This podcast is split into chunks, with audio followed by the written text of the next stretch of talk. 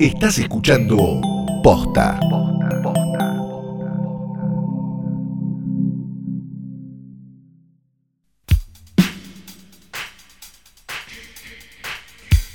Buenos días, buenas tardes, buenas noches. Cuando Pingo le haya dado play a esto, mi nombre es Santiago, estoy tras noche, Santiago Calori. Pero no, no podemos decir pingo todo el tiempo. Ya nos mandaron una carta documento de Tucumán. Te la pasé. Llegó a mi casa. Te No la- hay cartas documento en Tucumán, Flor. ¿Qué mandan entonces? Lo que sea que haya. Algo llegó. No se sabe. Algo llegó y nos dicen que no lo podemos decir así como así. Que... No te dejes atrapar por Tucumán, Flor. Ok. ¿Esto qué era entonces? Ah, para un nuevo episodio de Hoy tras Noche Diario. ¿Por qué? Hoy tras noche diario. Claro, ¿por qué sigue el aislamiento? eh, ya me olvidé el nombre. ¿Cómo era aislamiento social preventivo obligatorio? Ahí va, ya salió todo de golpe. Eso. Eso, eso, eso. El ASPO. Ustedes de esto, de este play que dieron, se tienen que llevar una recomendación de una película con alguna justificación de peso que se sostenga, ¿no? Que pueda eh, marche, marche, pueda Claro. caminar sola. que sería un poco superior, digamos, o por lo menos tenemos la pretensión de que sea un poco superior a la del youtuber medio que es está buenísima o no garpa nada. o, a, o a que apareció en el top 10 de Netflix. Claro, esa es la otra, ¿no? Esa siempre garpa mucho. Ay, por favor. Eh, porque garpa mucho. Bueno, el punto es el siguiente. Sí. Vamos a recomendar una película argentina del año 2005 que en su momento, en el momento en el que salió, recuerdo que estaba, fue muy esperada y fue bastante vilipendiada por gran parte de la crítica y el público, para mí injustamente. Eh, la película es El Aura, de Fabián Bielinski, la última película de Bielinski y la segunda película de Bielinski también. Este director que nos dejó a la corta edad de, no me acuerdo cuánto, pero era joven, este, y nos dejó, me parece, más con 47 el años. misterio 47 años. Sí. Con el misterio de cómo hubiera sido, ¿no? La siguiente película o cómo hubieran sido sus películas, teniendo en cuenta que hizo primero Nueve Reinas y después El Aura, que son películas que, si bien tienen elementos en común, tienen dos estilos diametralmente opuestos, ¿no? La primera es una película mucho más pop y- Sí. y, y amigable y para, para, para el gran público, si querés. Y esta es segunda película de Laura, era una película extraña, como mínimo. ¿no? Antes- Una película como Antes de hablar. más hoy tras noche. Eh, antes de hablar un poco más de, de Laura en particular, me interesa eso porque yo en el 2005 estaba muy en la pavada, ¿viste? Tenía, ¿cuánto tenía? Do- 20, 20 años. eh, no, no, no estaba viendo Bueno, a ver qué pasaba con Bielinski con su segunda película. tampoco eras ninguna pendeja. en No, pero era 2005. bastante boluda. Si ahora soy boluda, imagínate a los 20 años. Oh. Pero eh, me interesa eso. ¿Qué, qué, qué pasó? ¿Cómo, cómo, ¿Cómo se esperaba? ¿Qué, No. ¿Qué intriga había con la segunda película de Bielinski? ¿Y qué pasó, por lo menos, eh, en el ambiente cuando sal- salió Laura?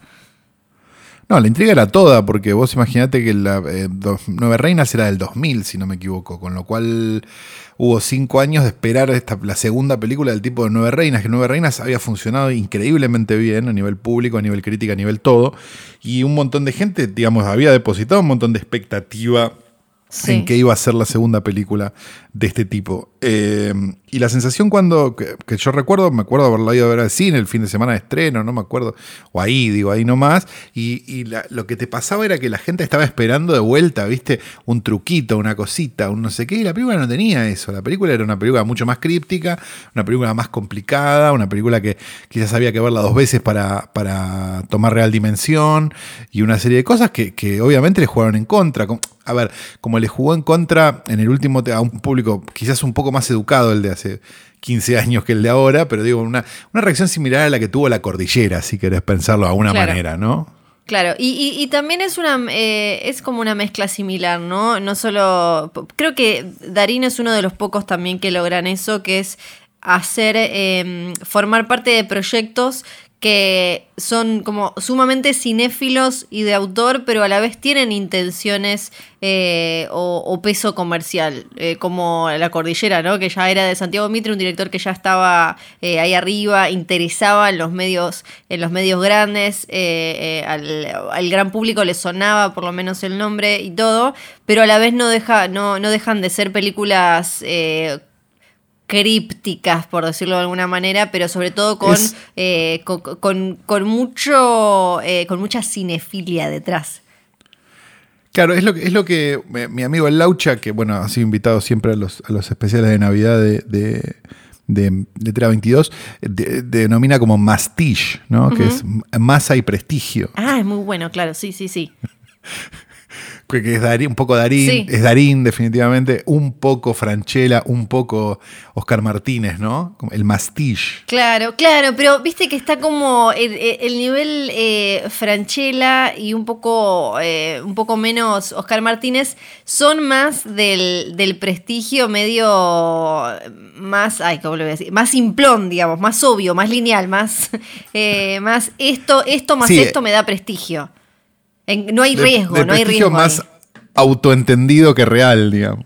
Claro, sí, como que no, no hay un riesgo ahí. eh, en, eh, creo que en el aura y en la cordillera, por ejemplo, sí hay un riesgo. Hay intenciones, eh, intenciones comerciales y a la vez intenciones artísticas que dan un riesgo que él me parece que las películas de prestigio que, que- que elige, por ejemplo, Franchella, no, lo- no tienen tanto el componente, el componente de- del riesgo. ¿Qué pasó? ¿Volviste a ver Animal? no, pero, pero vos me- se entiende, se entiende, se entiende. Eh, Se entiende perfectamente. Saquen ustedes sus propias conclusiones, porque si no este podcast va a durar lo no, mismo que un pero para contarle, no, copa. no, no, no les contamos algo mínimo de la trama, porque yo pienso, si no tenés ni idea de la obra, estás diciendo como, pero ¿de qué es la va? ¿Se parece a Nueve Reinas? ¿Se parece a, a que voy a entender el Se final? parece, se parece a Nueve Reinas en el sentido de que hay alguna suerte de estafa, robo dando vueltas por ahí, pero es básicamente la historia de un taxidermista que vive en el sur que está planeando un superatraco. Es, eh, sería un poco eso y mil cosas más que corren en paralelo. Sí, cuando dice el sur se refiere a Bariloche, que en realidad está como a 1500 kilómetros del verdadero sur, pero pues bueno, es porteño, hasta ahí. El sur empieza en Bahía Blanca, Flor. El aura la pueden ver además legalmente de manera súper fácil. Así como le dieron play a esto, ahora se van a Oh. buscarla y le da y, y- y disfrutan. Y después cuéntenos qué onda, a ver si ya la habían visto o no. ¿No? ¿Y si la entendieron o no? Mm. Mm. Chau. No quieran quedar bien, digan la ya verdad. me fui, yo ya me fui, chau.